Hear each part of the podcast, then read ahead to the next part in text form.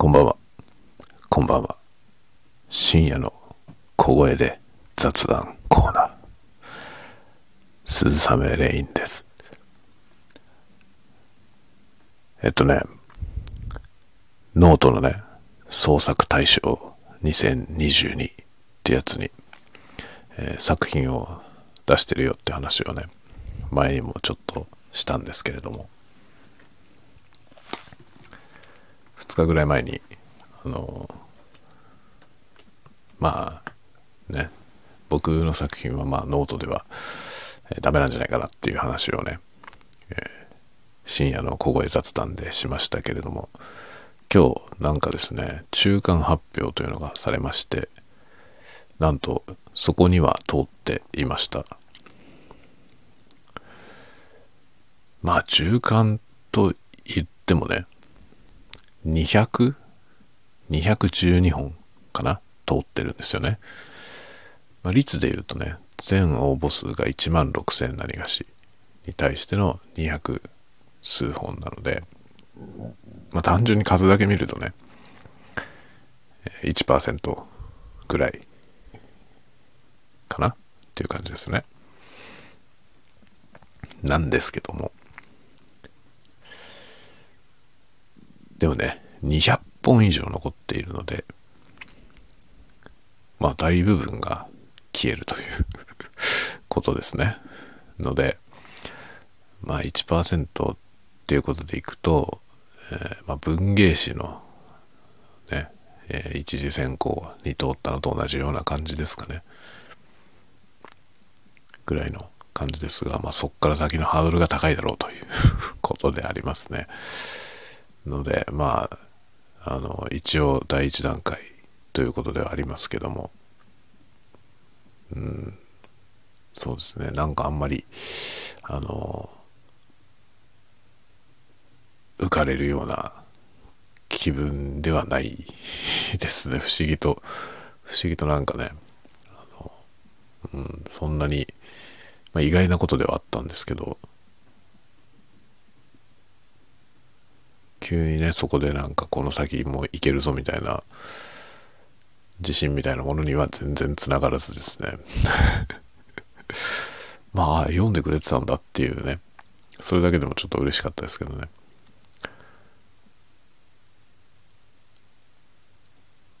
きっとねその中間発表で、えー残ったということは多分ちゃんと読んでくれたんだろうとは思うんですよね少なくともね。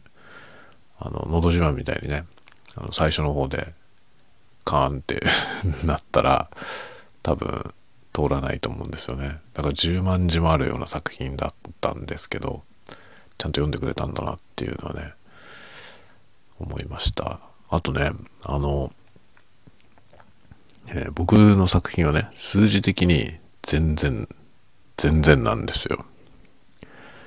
今、まあ今日の段階でも、今日新たにね、一人、あの、スキーをつけてくれた人がいましたけれども、それでも、まだ19、スキーが19なんですよ。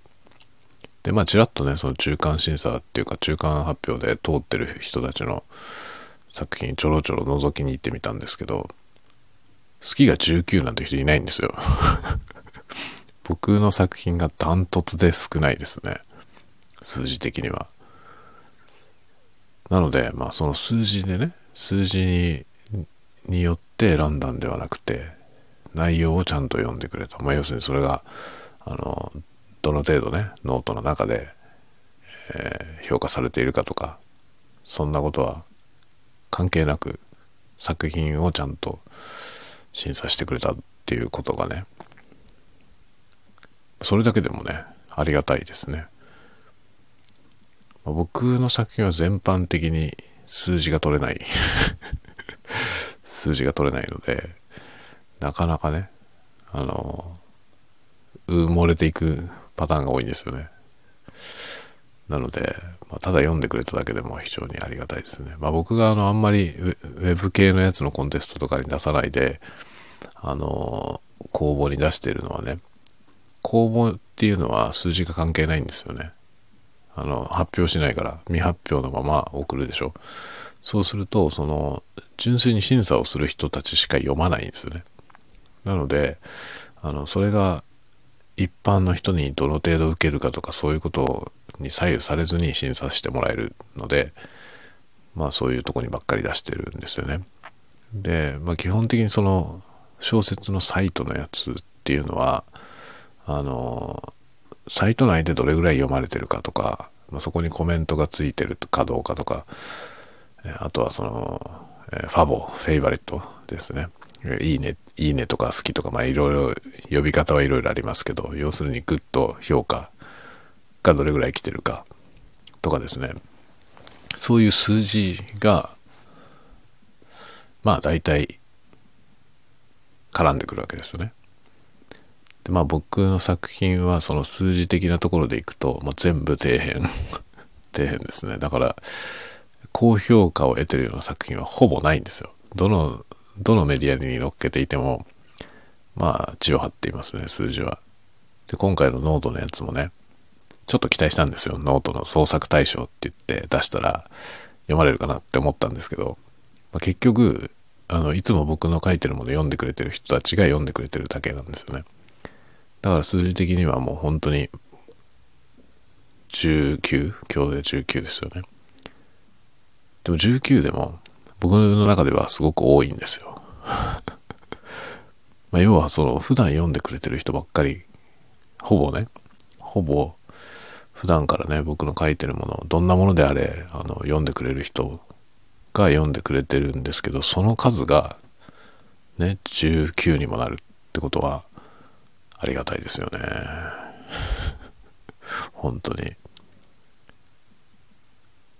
ていう感じなんですけどね。まさか、その、あんなでかいイベントでね、月が10いくつ、まあ20にも満たないような作品、まあ僕がちょろちょろっと見た中で、まあ200個全部見てはいないですけど、ちょこちょこ覗きに行った中で、月が20を切ってるやつは僕のしかありませんでした。ま全部は見てないからもしかしたらあるかもしれないけど、もう無作為にペコペコ押してみて、見てみましたけど、20切ってるのは僕だけでしたね。逆にすごいんじゃない？逆にすごいんじゃないと思いましたね。数字、数字全然取れてないけど、一応、ね、中間には残った。まあでもね、多分この先は数字関係あると思うよ。あるよね。だって商業ベースに載せるかどうかっていうことのコンテストだから、要するにノートの中でも数字が取れないようなものをね、外に売ったって売れるわけないじゃない。売れるものを採用するっていう発想でいけば、まあしないよね。数字がいかないやつはね。っていう気はしますね。まあでもそれでもね、ありがたいことでありました。一次選考、まあ一次選考ってことだよね、要はね。中間発表っていう名前になってましたけど。まずは第一段階かなっていうことですね。まあでもここで打ち止め まあここで打ち止めでもいいやと思ってますけど。まあもともとはね、この中間発表っていうのはあるとは知らなかったんで、まあ特に言われてなかった気がするんですけど、まあ全然期待してなかったんで、まあいいんじゃないかなという感じですね。で、まあそれはそれとして、もうそれの作品はもう出しちゃってるし、あとは評価を待つだけなんで、えー、もはや僕にできることは何もないというね、ものなんで、まあいいとして、えー、今、絶賛修正作業をして、まあ一回修正して第2項を出しましたけど、その作品の方が来週からちょっと調整に入るということになりました。あの、オムニバスなんでね、全員で、えー、調整をかけて、えー、一本の一つの作品に仕上げるということを来週やるみたいですね。という発表がありましたので、えー、それを楽しみにしているとこです。あとはね、今日は昨日、えー、新たに導入したモデル12、あの、MTR ですね。それを使って初めて収録した ASMR の動画をさっき編集して、えー、アップロードしました。まあ、時間を見たらね、22時44分ぐらいだったかな。編集が終わったのが。で、まあさすがにもう23時になっちゃうから遅いなってことで、明日の夜、えー、9時、21時に公開する設定でアップロードしました。そんな感じですかね。まあ、近況としてはそんなところ。で、明日は朝から映画を見に行きますね。朝から映画を見に行き、えー、あとは予定は特にありません。で、あさっての日曜日が、えー、子供のピアノの発表会。かなりこじんまりとやるということですね。まあ、コロナのあれがあるので、かなりこじんまり。ただでさえ参加者の人数が例年よりも少ないらしいんですけども、それをさらに半分に分けて、会場を入れ替えて、会場を入れ替え制でね、やるという感じなんで、まあ、同じ先生に習っている生徒さん、全部は見れないというですね そういう事態になっております。なんか時間的にもね、あの自分たちが出るところだけなんで、パッと行ってパッと帰るみたいな感じ。賞味30分ぐらいしか多分会場にいないという、そんな発表があんのっていう感じの寂しい展開ではありますけども、まあうちは子供2人参加して、で、あと、えー、2人がね、あの、1曲ずつソロを弾いた後に、えー、連弾で僕も入って3人で連弾するというのを1曲やってという、まあ、全部で3曲やって帰ってくると。それが日曜日の予定ですね。という、えー、この辺りが今週の予定となっておりますでねいやあのさ3月中にライブ配信やるやってみるとかって言ってたけどやる暇なかったね。どうしよう。困ったな。まあ明日の夜やるかな。明日の夜、やるか。どこにも告知しないでいきなりやってもね、どうなの？どうなのと思うけどさ、ライブ配信の告知ってどうやってやればいいんだろう？予告して、時間設定すればいいのか。この時間からやるよっていう設定が多分できるよね。YouTube のね。わかんないからさ、やり方が。やり方わかんないから、まあ、とりあえず、とりあえず雑談のやつを、雑談 SMR のライブ配信やってみようかな。明日の夜。明日の夜とかで急にやんのかよっていうね。どうしよう、記載。この、これでもいいんだけどさ、この DR05 使ってもいいし、あの VR マイク使おうかな。H3VR。ね、マイクどれにするかっていう話が一番重要ですよね。ASMR だから。まあ、バイノーラルだから、バイノーラルができるから、あの H3VR がいいかな。あれを使って、えー、まあ、ささやきライブをやるというね。だけどね、誰が見に行くんだよっていう話じゃない。誰が見に行くんだよっていう感じなんだよな。まあでもさ、今日、あのね、今日あの僕が登録してる、うんあの ASMR の人じゃない人音響機材とかの紹介動画を出してる人がね、その人はチャンネル登録者は結構いるんですよ。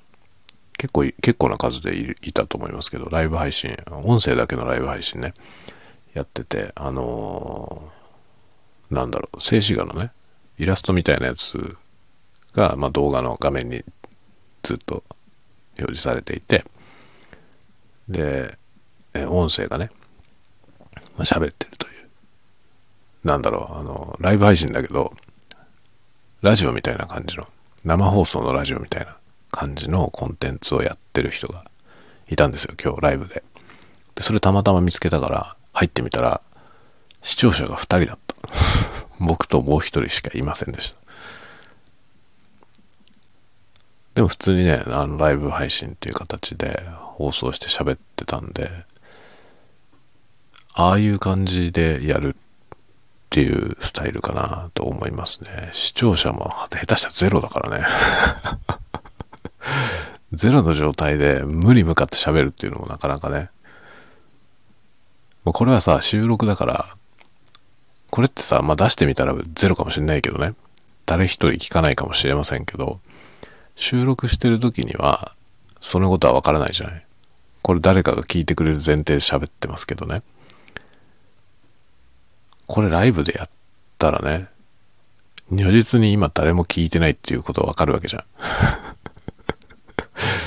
誰も聞いてないって分かってるその時間をどのように過ごすのかっていうね。構わず喋り続けるのか、あるいは誰か来るまで待っているのか、どうするのがいいんでしょうか。全くわかりません。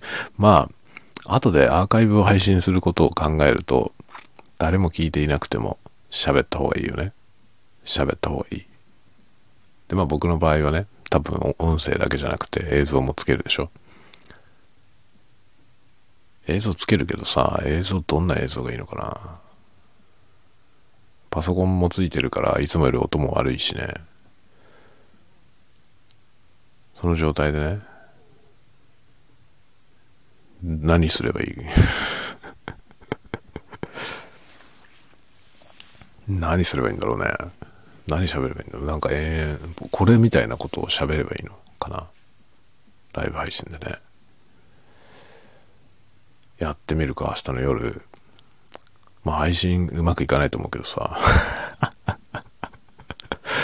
機材のセッティングとかがね、絶対うまくいかないと思うんだよ。だって一回もやったことないからね。一発でそんなうまくいかないでしょ。で、ウェブカメラ使ってさ、ウェブカメラの画質も良くないじゃん。画質が良くない以上に、ウェブカメラが広角すぎてね、なんかそのね、いつも背景にカーテン引いてやってるんですけど、あの背景のカーテン足りない気がすんだよな。バレる気がするんですよ。その背景バレてる状態で配信することになりそうで、それはダサいよね。だったらいっそのことカーテン引かない方がいいよね。でもそうするとさ、部屋じゃん。普通に部屋だからね。普通に部屋っていう状態でやるのもなんだよね。いろいろ困っちゃうね。まあでも3月中には1回ぐらいやりたいって言ったからね。どっかで。確かね、あの YouTube に上げてる動画の中でも言ってると思うんだよな。なのでやっぱりね、言っちゃってるからやらなきゃっていうのはあるよね。でもやるとしたらもう明日しかないんだよな。明日か明後日の夜くらいしかできないよね。あとは平日になっちゃうからね。まあ平日にやったっていいんだけどさ。多分でも土曜の夜が一番人はいるよね。見てくれるかどうかは別として人は多分いるよね。やってみようかな。1時間ぐらい。1時間ぐらい適当に喋りますよみたいなやつをね、やってみようかな。そしたら多分普段ね、僕のあのツイッターとかで関係のある人、あの、絡んでくれてる人たち、あの辺の人たちは、あの、主に ASMR が別に好きなわけじゃないから、あの、ASMR のね、僕のコンテンツ見てない人が多いと思うんですよね。でもライブ配信で喋るっつったら来てくれるかもね。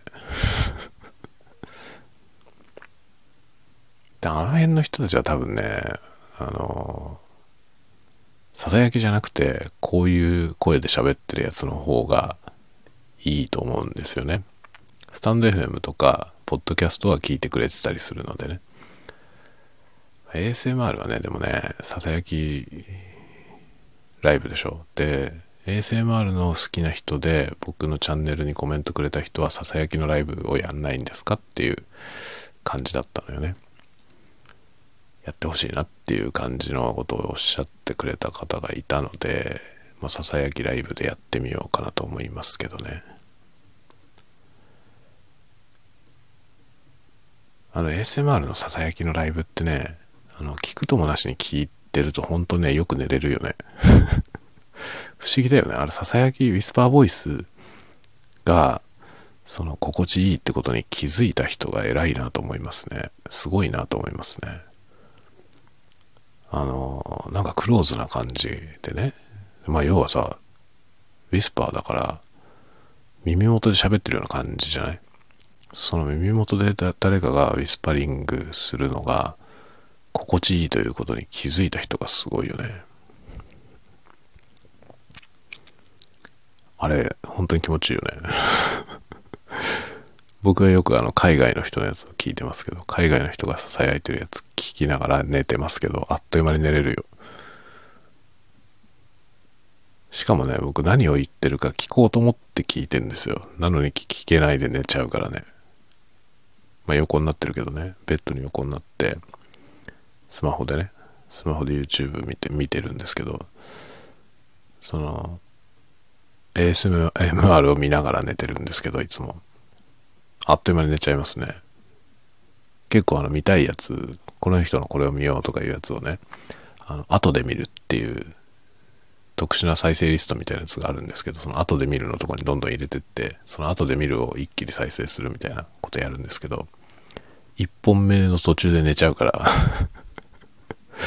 そのね、リストに入れたやつが永遠見れないというね、状態ですね。何日も前から後で見るに入れてあるのに見見れないみたいな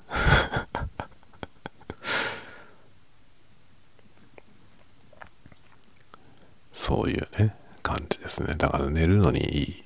だからライブやってくれって言ってる人ももしかしたら寝るつもりで言ってるかもしれないよね。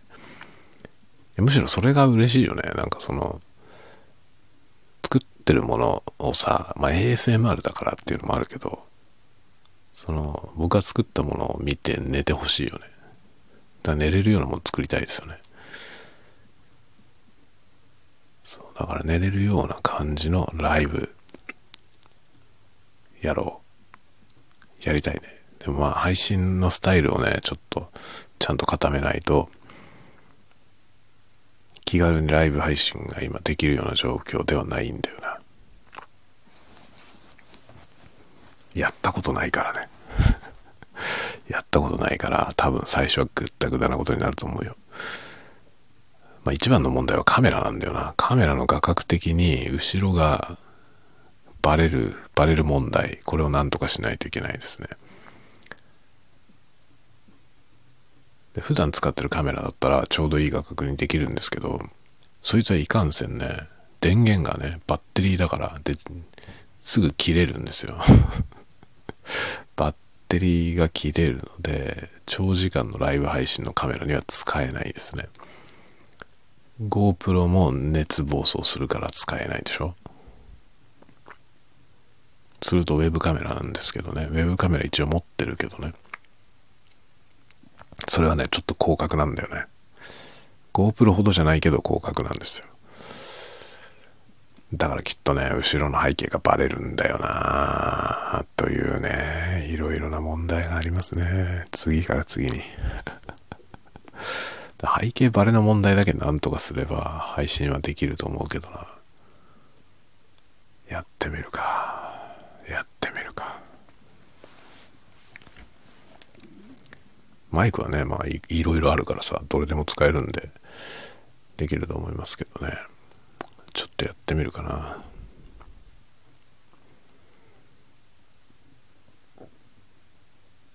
とかいうことを今、もっか考えております。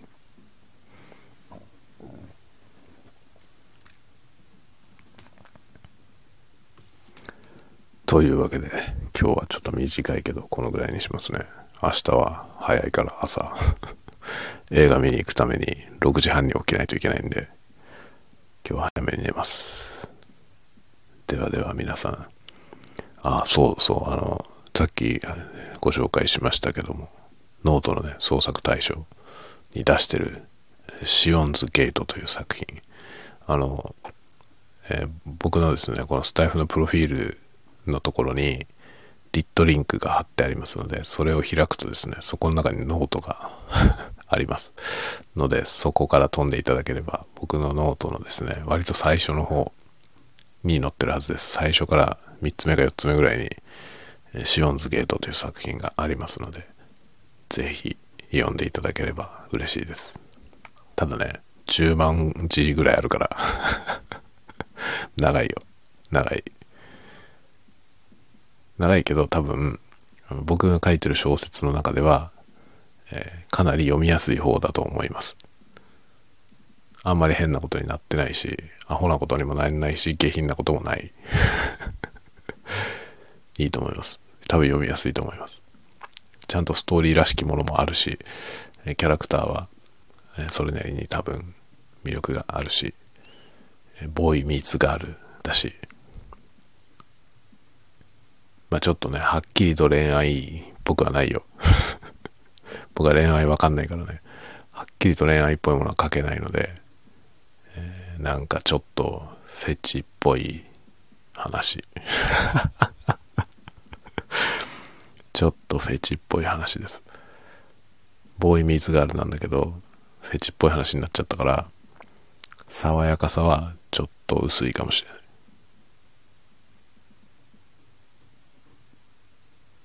まあちょっとじれったいかもしれない。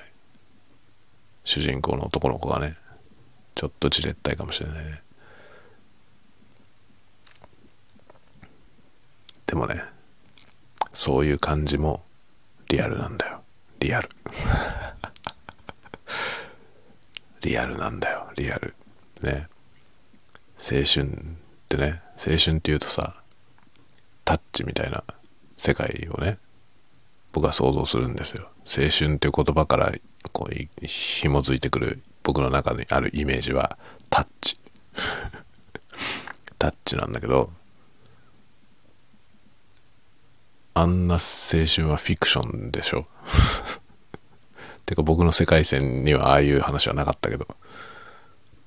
あれはだから僕の中で青春のねイメージはタッチだけど、まあ、完全にフィクションなんですよ。青春そのものがフィクションなんですよ。青春なんてものはない。まあ少なくとも僕の人生にはなかった。というね。それでボーイミーズガールなんて書けるわけないじゃない。ね。フィクションの寄せ集めにしかなんないんですよ。そんな世界は体験したことがないからね。だからその僕がタッチみたいな恋を書いてもねそれはねフィクションの焼き直しなんですよ。実体験と何も紐づかない。フィクションの焼き直し。どっかで見たフィクションから聞きかじった感情。だから僕はあの感情が分かんないんですよ。だから書けないの。でもボーイミーツガールを書いてみたかったから書いたんですよ。今回シオンズがゲートっていう作品をね。だからね男の子の感覚がだいぶおかしいですよ。普通のフィクションのボーイミーツガールのね僕が他に知っているフィクションと比べた時に男の子の感覚がまあまあ歪んでますよねだいぶ。でもね僕思うにあのエヴァンゲリオンのね碇シンジ君ってねそういう感じだと思うんだよね。シンジ君もさあれボーイミーツがあるじゃん。だけどあのあの主人公はさガールに対して態度を保留しっぱなしですよね。でエヴァンゲリオンはややこしいことにさあのシンジ君の周りにいろんな女が 次々に現れますよね。でシンジ君は常に態度を保留しているのでわけがわかんないんですよ。一体何なんだと。でもあれがねあれがリアルなものとして受け取れる男子も世の中には多いのよ。多分安野さんもそうなんだと思いますよ。僕もあのタイプですよ。結局。だからなんだろうな。シンジ君は普通のねごく普通の健健康な男子ですよ。だけどで結構魅力的な女子が周りにいっぱいいますよね。次々に現れる。でしかもまあなんかねあの身近なところに年上の女性もいて、まあ、態度をね完全に保留しているから彼は。何も何にもなんないわけですけどどことも何も起こらない。すごいよね。25年もあの作戦作品やっててシンジ君は誰とも何も起こらないんですよ。誰に対してどういう感情を持ってるかもよくわかんないんですよね彼。まあ判断を保留し続けてるうちに多分自分の感情もわかんないんですよ彼は。誰が好きとかないのよ。強いて言えばみんな好きなんだよ。それぞれ。そういうことじゃん。あの話ね。そう。だからね、まあ、僕がシオンズゲートで書いた主人公も、まあ、見ようによってあのシンジ君みたいなもんだと思うな。五体満足だしね。体はね。五体満足で、えー、ちゃんとちゃんと成長もしている。でも、まあ、魅力的な女子が現れるけど何もないわけですよ 何もないわけです。ま感情、恋愛感情的なものさえ芽生えない。というね。要するに、そういうタイプの男は、今いっぱいいると思うんですよね。このタイプはね、あの、女子が動かなければ何も動かないんですよ。だから、ボーイミーツガールっていうジャンルなんですけど、ボーイミーツガールした後何かが起こるためには、女子側に駆動力がないとダメなの。で、エヴァンゲリオンは、女子の側がね、シンジ君に対してアプローチをしないわけですよ、誰も。仕掛かったのはミサトさんだけですよね、劇場版の時にね。それ以外、まあ、ミサトさんだけがね、女ですよね。あとは女子なんですよ。全部、その、子供ですよね。出てくる人たちはね。美里さん以外はね。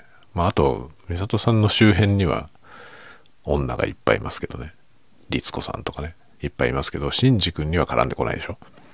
シンジ君も子供だから。だからそこだけですね。あの一瞬だけがなんかそういうことになりそうな気配があった部分だけですね。それ以外は何も、何もない。本当に。ボイミツガールってあれでもいいんだって僕あれ、あれを見て思いました。タッチみたいな青春は嘘だしね。リアリティがないんだよ。だから、なんだろうな、タッチみたいな青春にリアリティを感じる人と、エヴァンゲリオンの方がリアルな、なだって感じる人はね、それは愛入れないよね。住んでる世界が違うんだよ。これはね、ずっと僕はそう思ってますね。まあ、青春もの小説とか読むとね、もう大体タッチだよ。書いてあることは。大体タッチなんですよね。だから、僕はそれがリアルに響いた試しがない。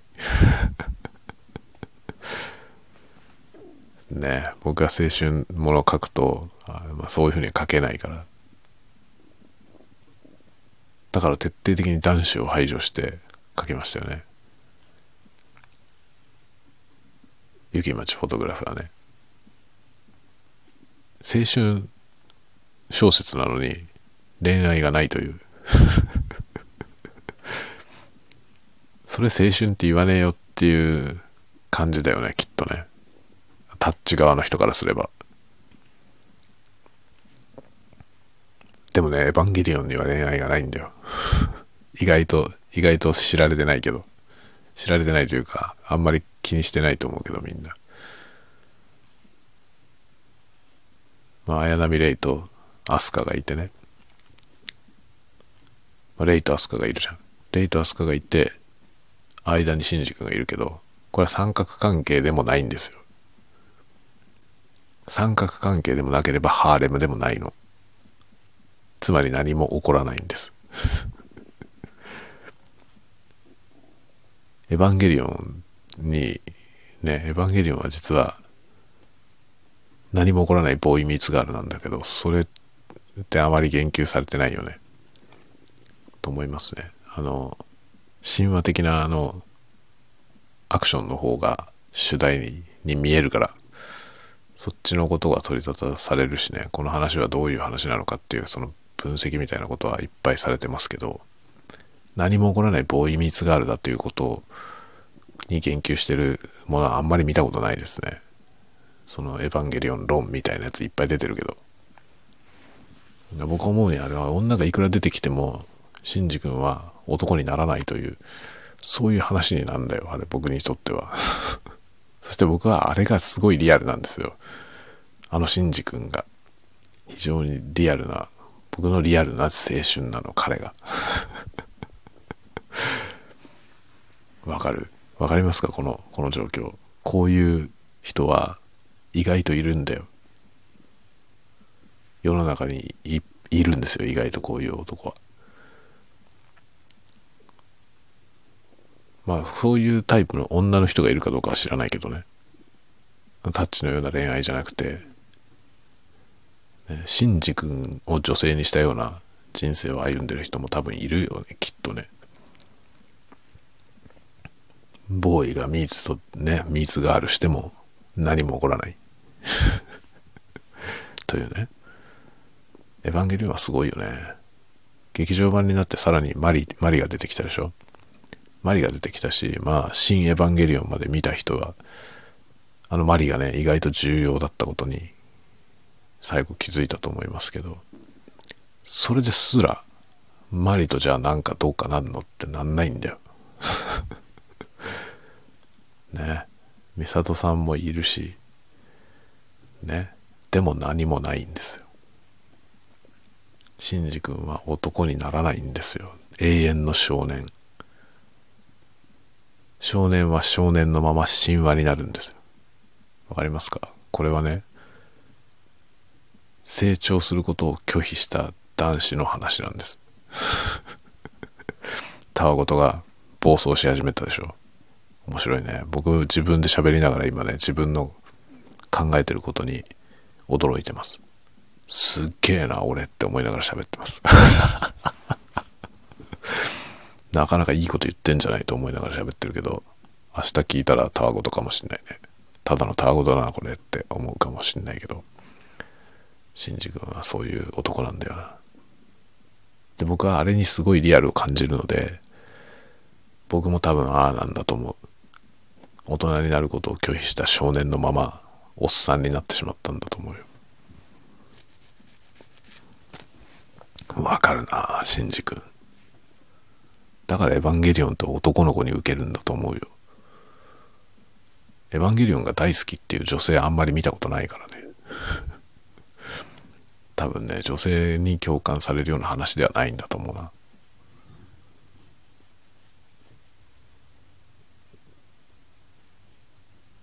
何の話だろうね、これ。何の話かよくわかんないから、まあ、この辺で終わりにして寝るわ。早いけど終わるって言ってからが長いよね。僕、早いけど終わるねって言ってからもう15分ぐらい経ってることに今気がつきました。大して早くなくなったけど、終わるね。では。ではでは、また明日お会いしましょう。明日は動画も出るし、楽しみにしてくださいね。では、おやすみなさい。おやすみなさい。おやすみなさい。